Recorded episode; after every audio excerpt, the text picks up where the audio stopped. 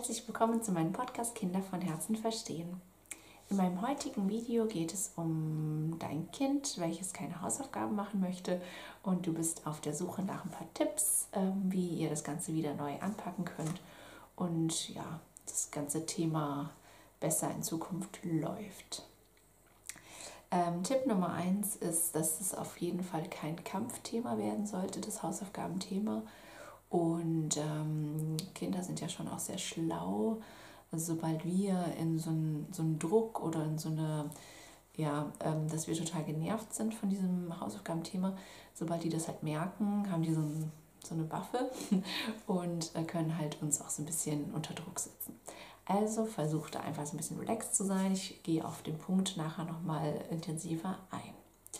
Das zweite Thema ist auf jeden Fall, ähm, guckt, ob es der richtige Zeitpunkt ist. Also ganz oft ähm, hat euer Kind vielleicht, ja, entweder es ist zu Hause Mittag oder in so einer Nachmittagsbetreuung Mittag und spielt dort auch irgendwie vielleicht eher drin als draußen und ähm, hat vielleicht noch gar nicht viel frische Luft gehabt.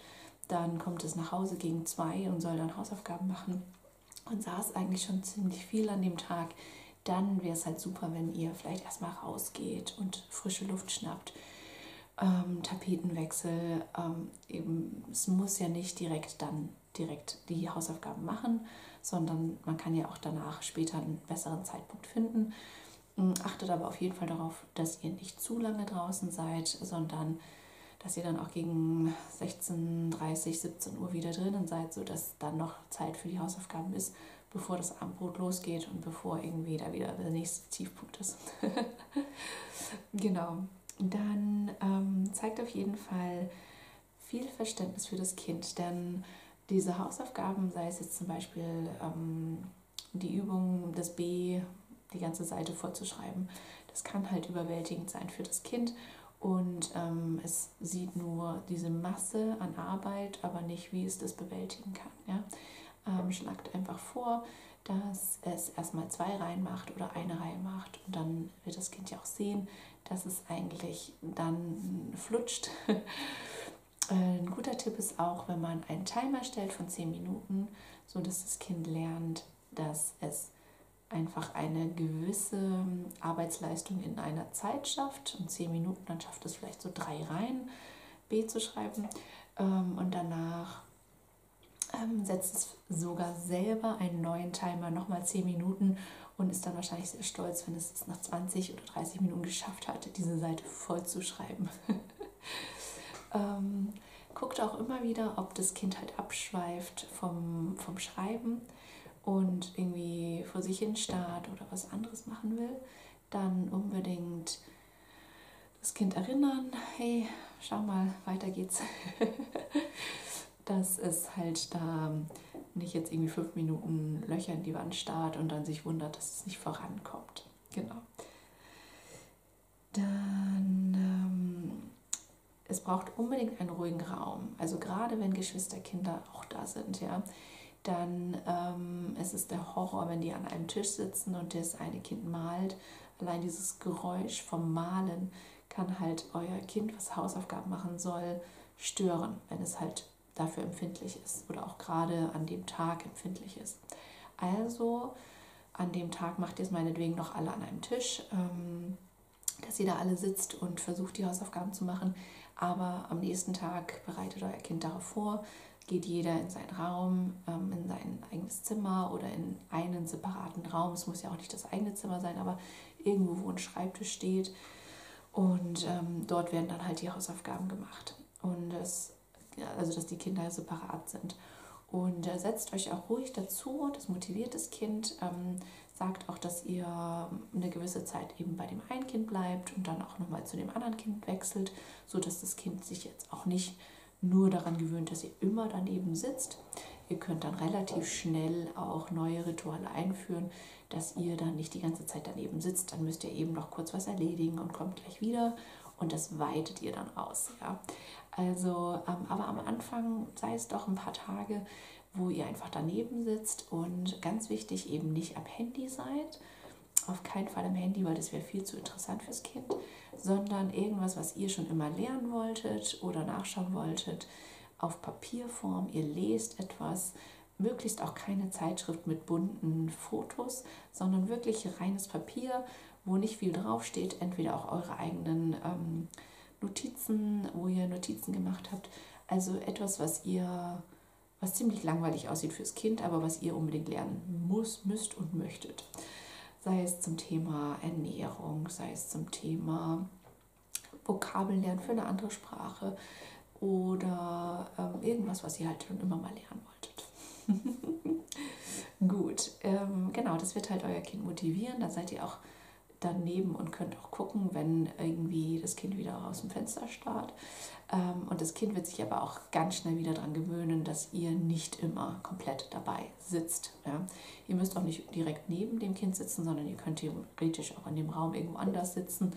Einfach, dass ihr so ein bisschen präsent seid. Dann ähm,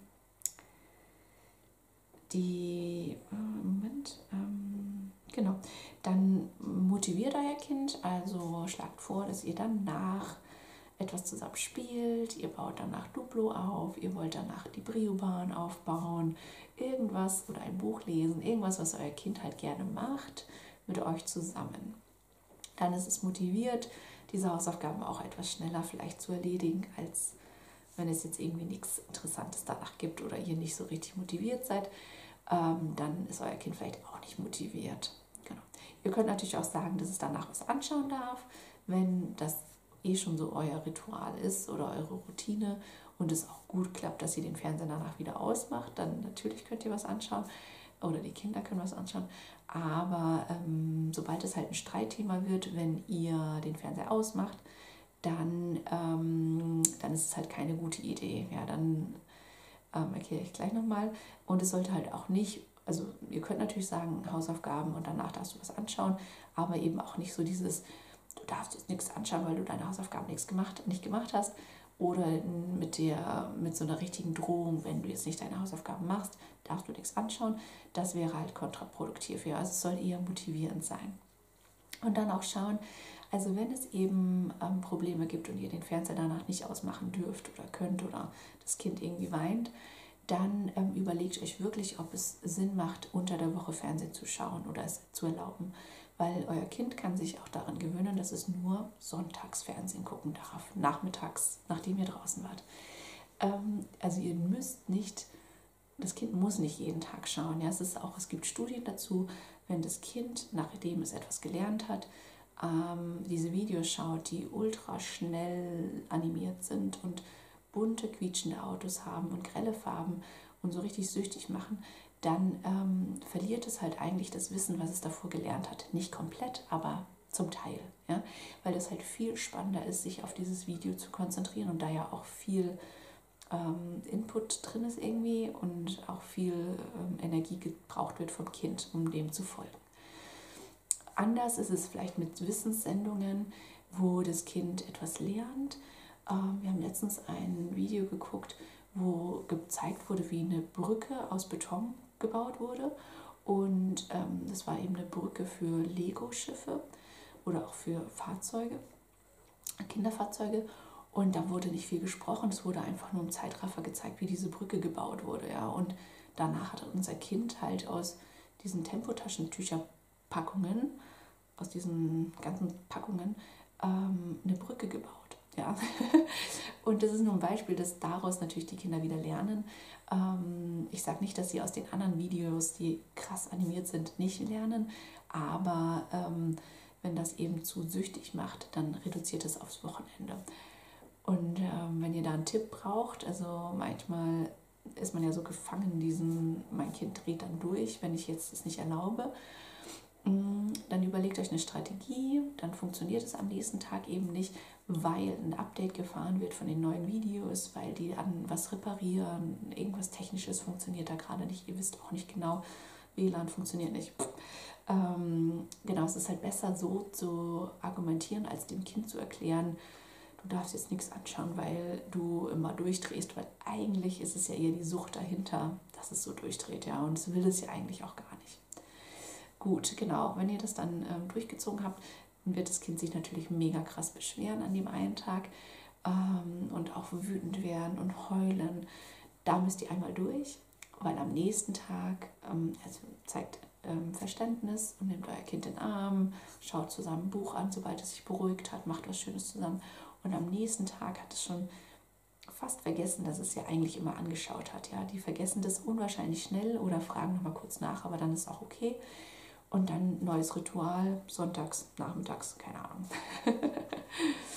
ähm, genau, das einmal kurz zu dem Thema, weil mir das super wichtig ist. Ähm, Tipp Nummer 7. Seid stolz auf euer Kind, wenn es die Hausaufgaben geschafft hat. das ist total wichtig, denn ähm, dadurch ist es auch motiviert fürs nächste Mal, weil es weiß, hey, ich habe es geschafft und auch die Lehrerin macht ein kleines Smiley rein oder so. Das ist doch super cool. Ne? Schaut doch die alten Hausaufgaben nochmal durch und freut euch mit dem Kind, wenn die Lehrerin das gut fand.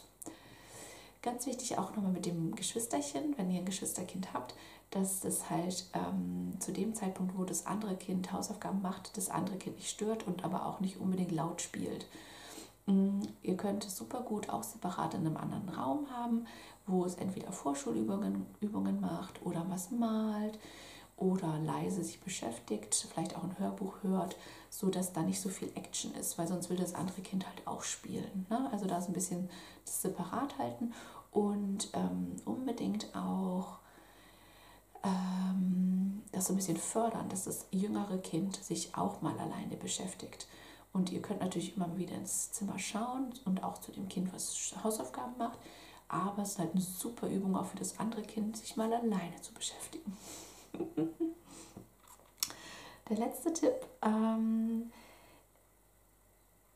dass es eben kein Kampf werden soll. Ja? Also das ist mir super wichtig, weil ansonsten ähm, wird das halt jeden Tag zum Kampf. Und ähm, ihr braucht erstmal so ein Mindset, dass die Hausaufgaben zwar gut sind, um etwas zu wiederholen, aber es gibt Studien in den ersten und zweiten Klassen, dass die Hausaufgaben gar nicht mal so viel bringen. Ja? Also eigentlich lernen die das meiste im Unterricht und nicht unbedingt durch die Hausaufgaben zu Hause. Ich würde es jetzt nicht unbedingt unterschreiben, weil ich habe die Hausaufgaben schon gerne gemacht und gerade auch, wenn es später an diese Matheübungen geht, finde ich halt schon, Übung macht den Meister, auf jeden Fall. Und dass man es halt auch zu Hause nochmal kapiert und nochmal wiederholt, ich, das hat mir total viel gebracht. Aber es gibt halt auch Studien eben, dass es im Prinzip nicht so viel bringt, wenn man jetzt, keine Ahnung, nochmal ähm, die ganze Seite des B übt, obwohl man es vielleicht schon kann. Ja?